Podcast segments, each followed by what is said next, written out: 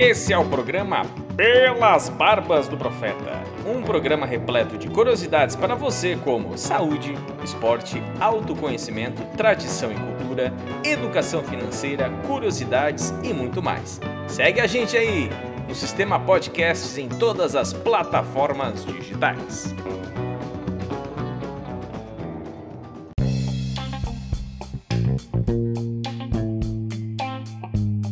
E o tema hoje no programa Pelas Barbas do Profeta é saúde. Olá, queridos ouvintes do programa Pelas Barbas do Profeta. Hoje estou aqui para apresentar para você o segundo episódio do tema Saúde com a nossa querida Thaís Cristina Brecciani. Muito obrigado, Thaís, por estar aqui para apresentar o segundo episódio do programa Pelas Barbas do Profeta aonde com certeza você irá falar hoje sobre o almoço. Eu fico muito agradecida e fico muito feliz também de estar aqui, até porque eu sei que quanto mais conhecimento a gente espalhar pelo mundo, mais saúde as pessoas vão ter, né? Porque a gente precisa conhecer conhecer um pouquinho mais do nosso corpo, das filosofias de alimentação. E vamos falar um pouquinho, então, hoje do período do almoço, período da tarde, só relembrando quando nós fizemos o primeiro episódio, que eu aconselho quem não viu, então, dar uma olhadinha lá, que o período da manhã seria um período de limpeza. Então, um período onde o corpo está preparado para desintoxicação e para eliminar do corpo aquilo que ele não precisa. E a gente precisa facilitar esse processo. Após o meio-dia, o nosso corpo ele age de uma maneira um pouquinho diferente. Ele começa a pedir nutrição.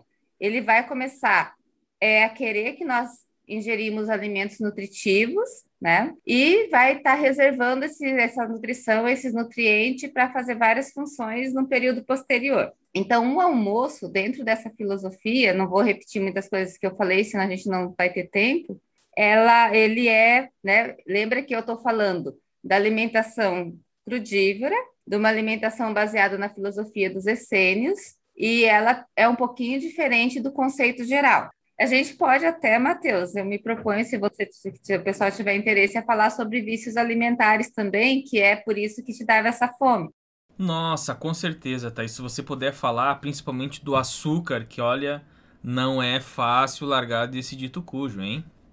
Com certeza. São, são três, assim, substâncias muito viciantes que a gente tem muito na alimentação, mas é bem complexo também esse assunto. A gente pode marcar e falar só disso, porque a mídia, ela não está interessada na nossa saúde, está interessada em mercado, em ganhar dinheiro e mais dinheiro que vício alimentar e doença.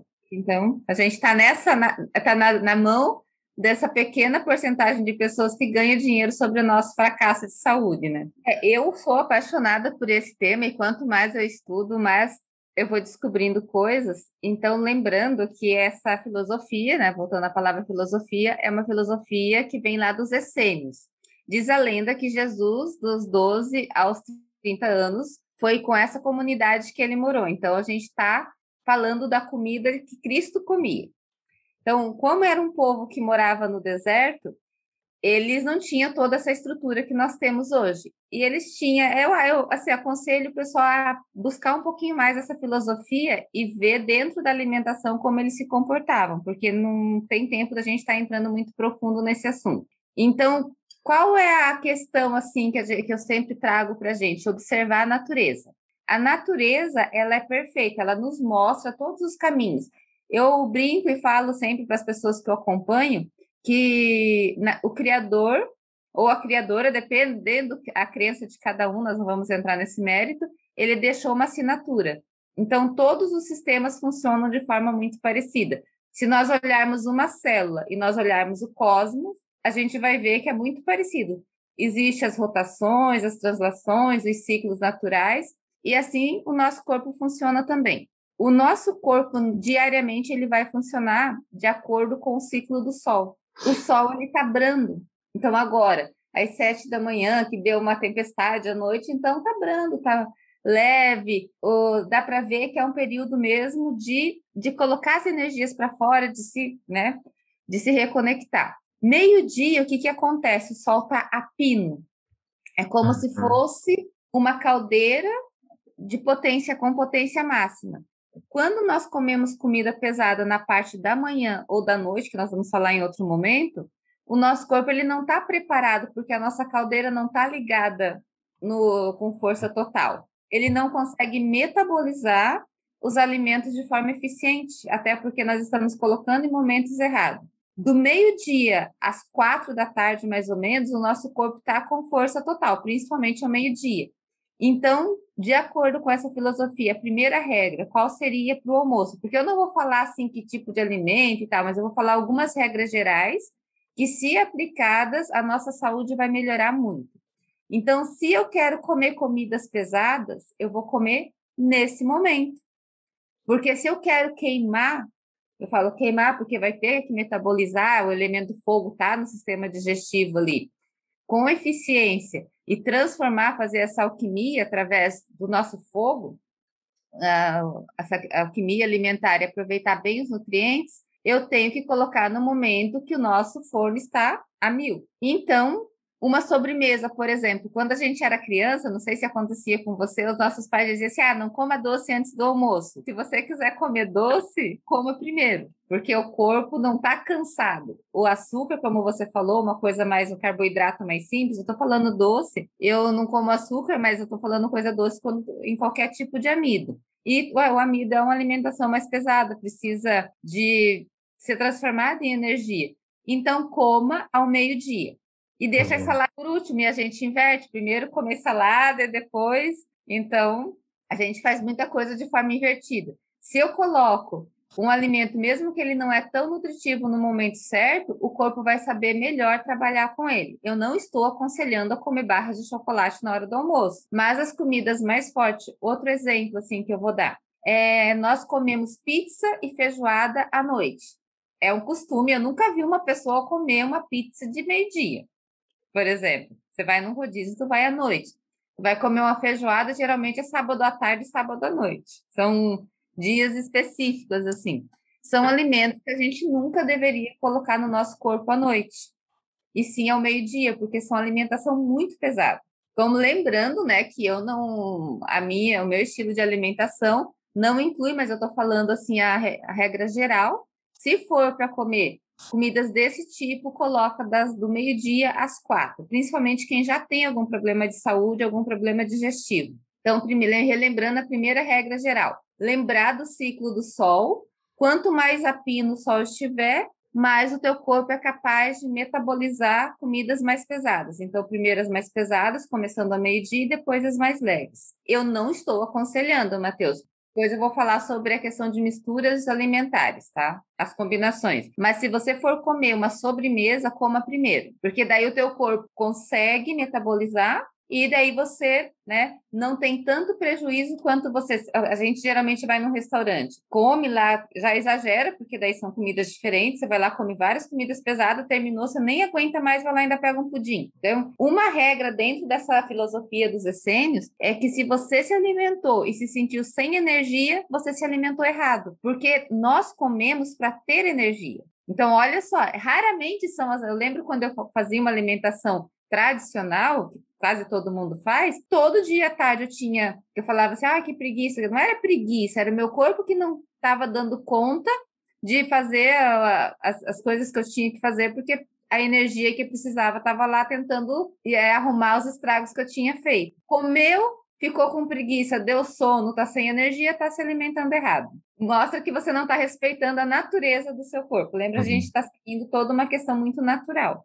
Então, a primeira regra é essa: primeiros mais pesados, né? Pesados no sentido de ter mais é, dificuldade de digestão, e daí a gente já vai para a questão assim, já vou entrar assim, a segunda regra é observar a natureza também, como os alimentos se apresentam na natureza. Então, por que, que eu falo de combinação? Tem alimento que não combina. O carboidrato, por exemplo, no geral, ele começa a digestão já na, na língua. Então, a tua língua vai soltar. Eu não vou falar nome de enzimas, porque vai que eu falo errado. Eu sei, assim, todos os processos, mas tem alguns nomes que às vezes me fogem, então eu vou evitar passar vergonha e não, não pronunciar nenhum nome errado, né? Mas existem algumas enzimas que a gente já solta na saliva, que ela é necessária para quebrar o carboidrato. E não são enzimas ácidas, ela, então, o carboidrato tem uma forma para ser quebrada as moléculas, para ser transformada, para chegar lá na fase do glicogênio, e a proteína é totalmente diferente. Ela já entra no estômago, é soltado ácido para quebrar a molécula para se transformar em aminoácido.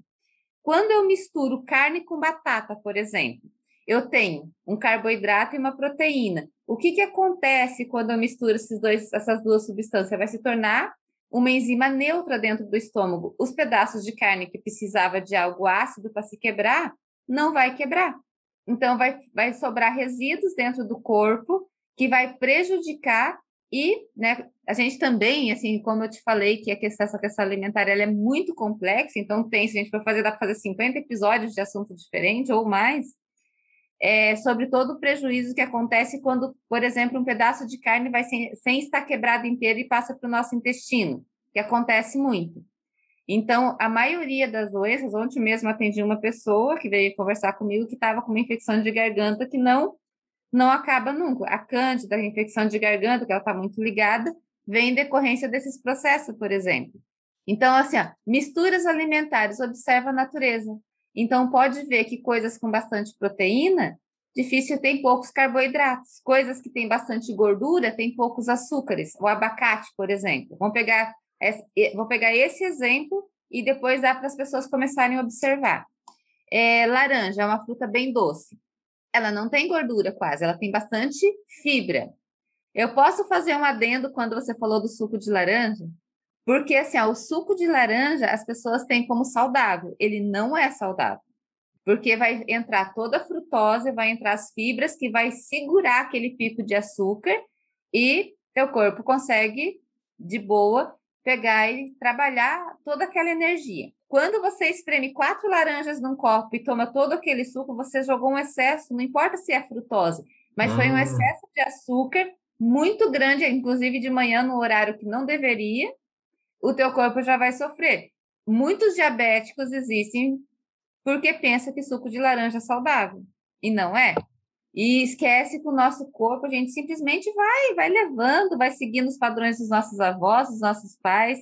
E ontem nós estávamos conversando lá no espaço que eu trabalho, Matheus, sobre a questão do Alzheimer.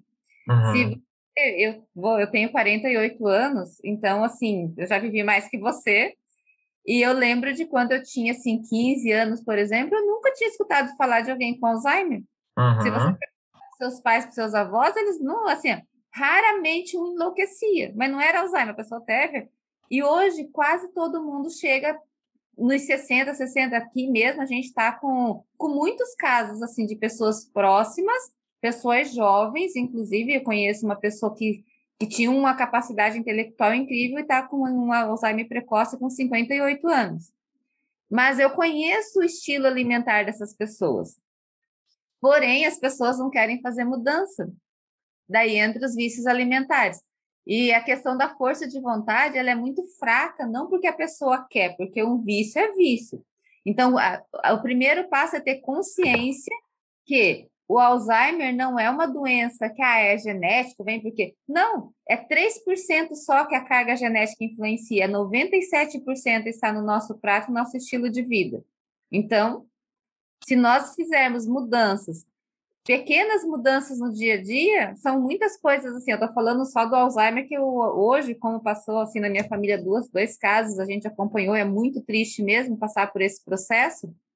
Então, é, eu penso assim, ó, se as pessoas hoje, esse conhecimento se espalhasse um pouco mais, as pessoas tivessem consciência do mal que está fazendo a si mesmo e fizesse pequenas mudanças no dia a dia, nossa, a vida iria melhorar muito em grande escala.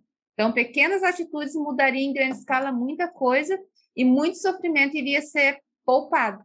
Isso que essa questão assim de não forçar o corpo demais, porque toda máquina, você pega uma máquina de lavar roupa, por exemplo, joga lá é uma máquina para 10, joga 15 quilos de roupa, tudo misturado e vai lavar, a roupa vai sair bem lavada? Não vai sair bem lavada e além de quebrar a máquina muito mais rápido, porque ela está se forçando o nosso corpo. Por mais inteligência natural que nós tenhamos, ele foi preparado para determinadas funções.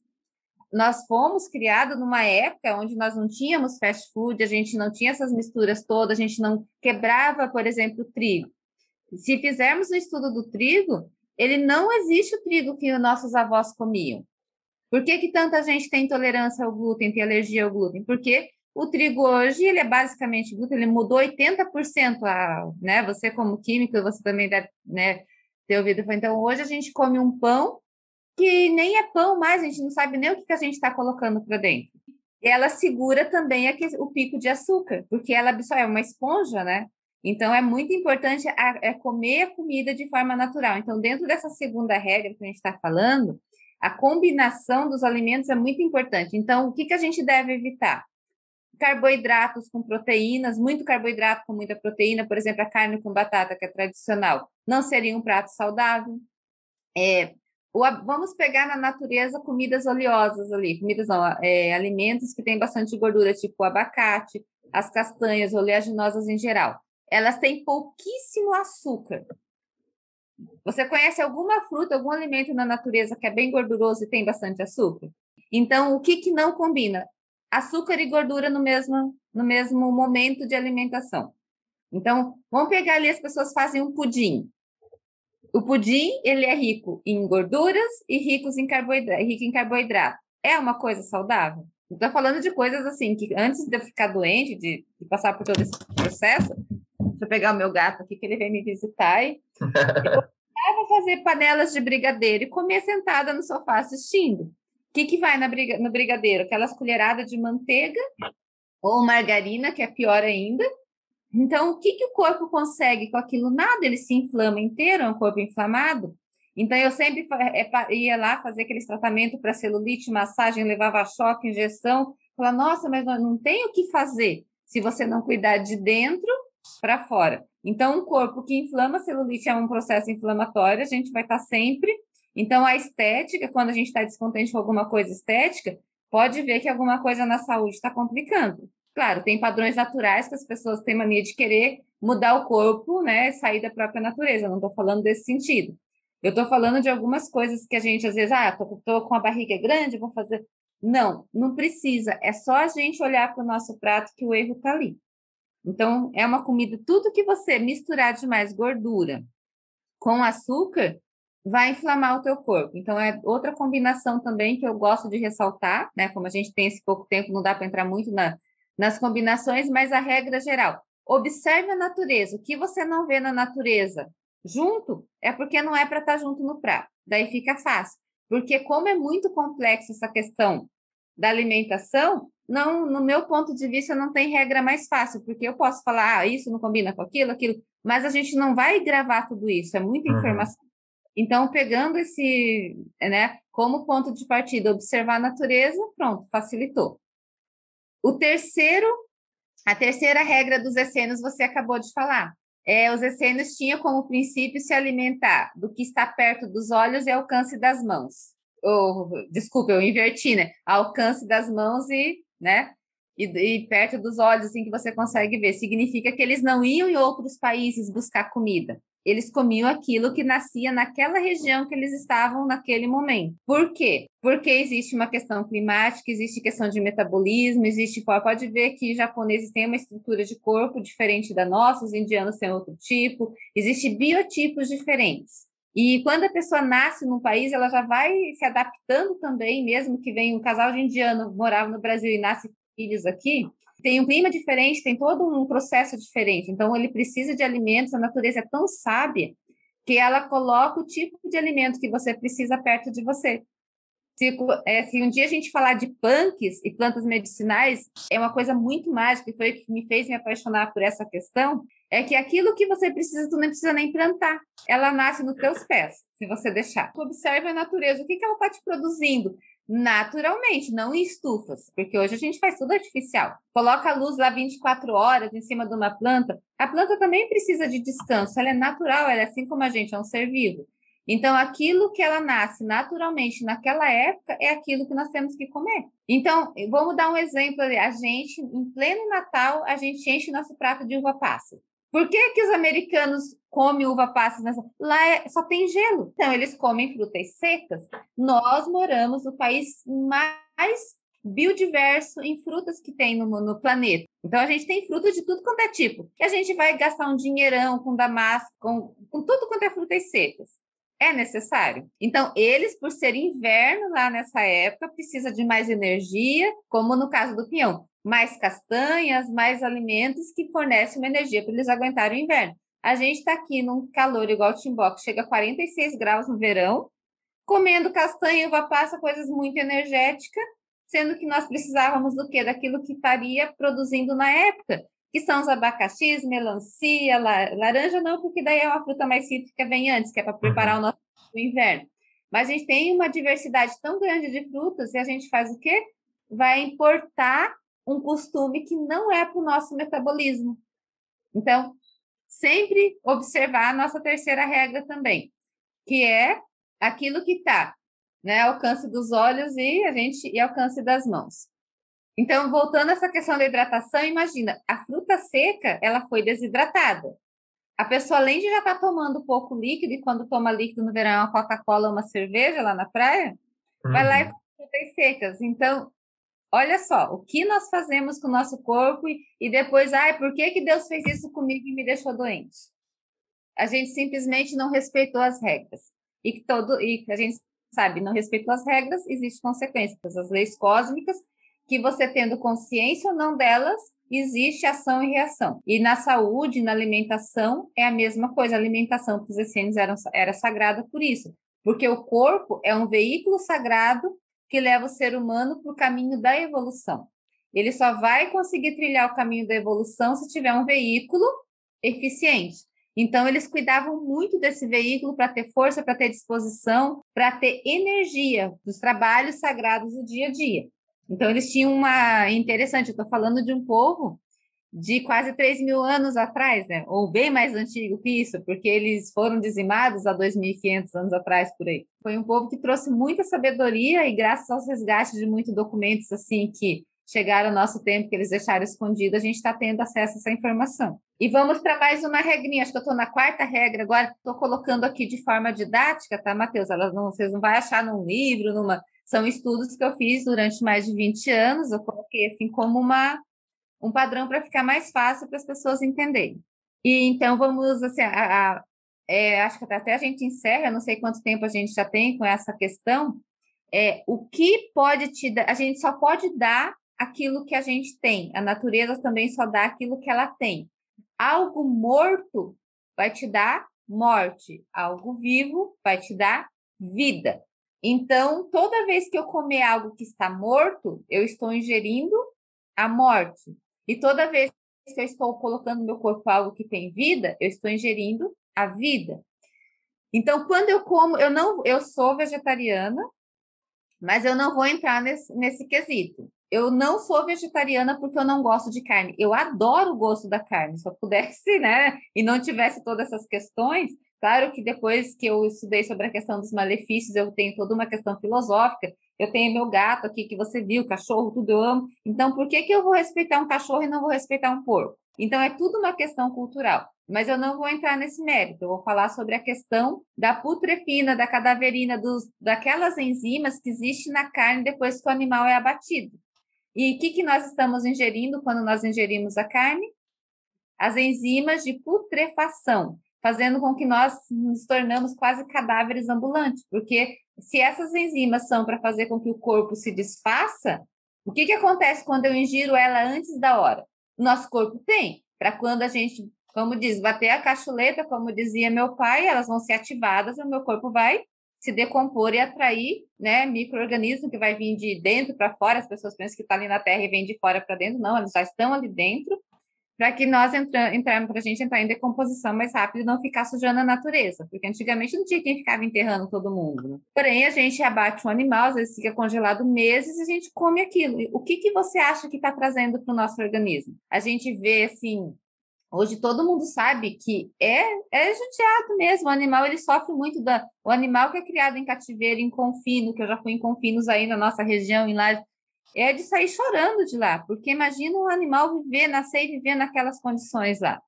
Então, tudo que o ser humano, aquela lei hermética de ação e reação, ele está sendo condizente com aquela situação por estar consumindo aquele alimento, mas ele também vai sofrer as consequências porque ele está trazendo todo aquele sofrimento para dentro dele. Então, uma, aquela depressão, todos esses, é, esses quesitos de saúde que a pessoa, ah, mas eu sou tão boa, ajudei fulano. Mas o que, que você fez nas entrelinhas nessa questão? Então, nós realmente pagamos um preço alto pela nossa inconsciência. E vamos voltar assim na questão viva, no, eu coloquei a carne porque ficaria mais fácil também. Mas o alimento no geral, vou pegar uma abobrinha, por exemplo. Quando o alimento ele está na natureza, ele, você colhe uma abobrinha, ela tem todas as enzimas digestivas. Nós nascemos com vários tipos de enzima e nós sobrecarregamos o nosso corpo é, para na digestão, porque cada alimento vem com enzimas próprias para digerir ele próprio dentro da gente. E nós podemos aproveitar esse alimento da forma mais eficiente possível. Porém, as enzimas, elas não sobrevivem a mais de 45 graus. Então, quando eu pego uma abobrinha e como ela crua, eu vou comer a abobrinha, ela ataca a enzima digestiva, eu consigo aproveitar todas as substâncias naturais que vai trazer. E olha a sinergia. Então, não é igual ali um, o pão. O pão tem o trigo que já foi é, transformado, o açúcar que já foi transformado, o leite que já foi transformado, e ali tá tudo, não tem nada natural ali dentro, é uma coisa totalmente artificial e tem pouquíssimos nutrientes. O que, que tem no pão? Que geralmente nem ovo tem lá dentro, né? Mas tem amido, basicamente amido. Então é um excesso de uma coisa só. A abobrinha ela tem o carboidrato complexo, ela tem proteína, ela tem mínima coisa de gordura, mas tem. Ela tem várias vitaminas, vários minerais, vários oligoelementos. Ela tem assim, né, uma complexidade nutricional muito grande no único alimento. Então, por isso que, que essa questão de trazer ela viva para dentro de você, essas enzimas são preparadas para isso, para poder trabalhar essa sinergia toda e o teu corpo aproveitar. É, vou usar um termo que eu não gosto, mas para ficar até de forma medicinal, não só nutricional. Esse alimento no teu corpo, ele vai te curar, ele vai te regenerar, ele vai te nutrir. Quando eu cozinho uma abobrinha, o que que eu faço? As fibras são mais durinhas. O que, que acontece com a fibra quando eu cozinho? Ela já vira basicamente, ela não fica mais igual a celulose lá dentro para alimentar a minha flora. Ela não vai mais alimentar a minha flora benéfica, ela vai alimentar as bactérias patogênicas, porque vira quase um açúcar. O que, que acontece com as enzimas que só sobrevivem a 45 graus? Elas não existem mais, então, ela não tem mais a capacidade de fazer esse trabalho no nosso corpo. O que, que vai acontecer quando eu coloco esse alimento já transformado pelo fogo? Então, dentro dessa alimentação, né, dessa filosofia, nós não aquecemos o alimento a mais de 45 graus. A gente só amorna o alimento. Então, qual é o conselho que eu dou? Mantenha no seu prato uma proporção de 80% de alimentos crus e 20% de cozidos, se você ainda quiser continuar comendo comida cozidas.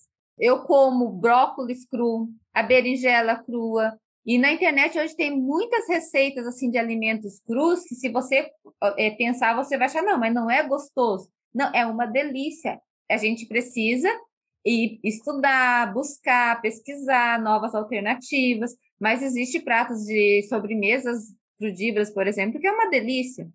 Então as pessoas, ah, mas eu vou comer. Não, comece a fazer essa. E é gostoso essa nova descoberta, porque quando a gente começa a buscar coisas novas, a gente abre a, a mente assim para algo novo, a nossa mente também começa a ficar mais jovem.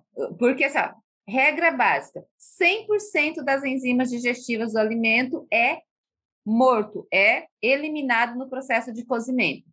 E congelamento é cozimento reverso. O alimento congelado também não tem valor nutricional. Porque as enzimas vão se perder totalmente, claro. É, vai sobrar uma proteína, uma fibra, alguma coisa no alimento congelado. Porém, se perde muito em qualidade nutricional. Daí as pessoas, pela essa questão moderna, pega come tudo congelado, é, faz lá arroz por semana inteira e congela. O arroz, para começar, a gente já não seria um prato para estar tá colocando todo dia na alimentação, que a gente coloca, mas tudo bem. Mas não congele, faz o alimento fresquinho todo dia, porque a gente precisa se alimentar não de algo que já está em putrefação, mas em algo que a gente acabou de preparar, colocar energia ali no alimento. Então, lembrando da regra, para a gente facilitar. O que é morto vai te trazer morte a longo prazo, o que é vivo vai te trazer mais vida. Então, se você cozinhou, você matou. Então, quanto menos, aí conheço muita gente que você olha assim, tem 60 anos, você dá 35, 40, que só se alimenta de frutas ou de alimentos crus. A fruta, ela é perfeita, por exemplo, e você pode fazer uma refeição só de frutas. E ela vai te dar tudo o que eu falei. Por quê? Lembra que eu falei da abobrinha, da sinergia? Cada fruta que você pegar, ela vai, não, você não precisa se preocupar em estar tá combinando, porque ela já está ali perfeita com toda a sinergia nutricional dentro dela e o teu corpo é capaz de absorver toda essa nutrição.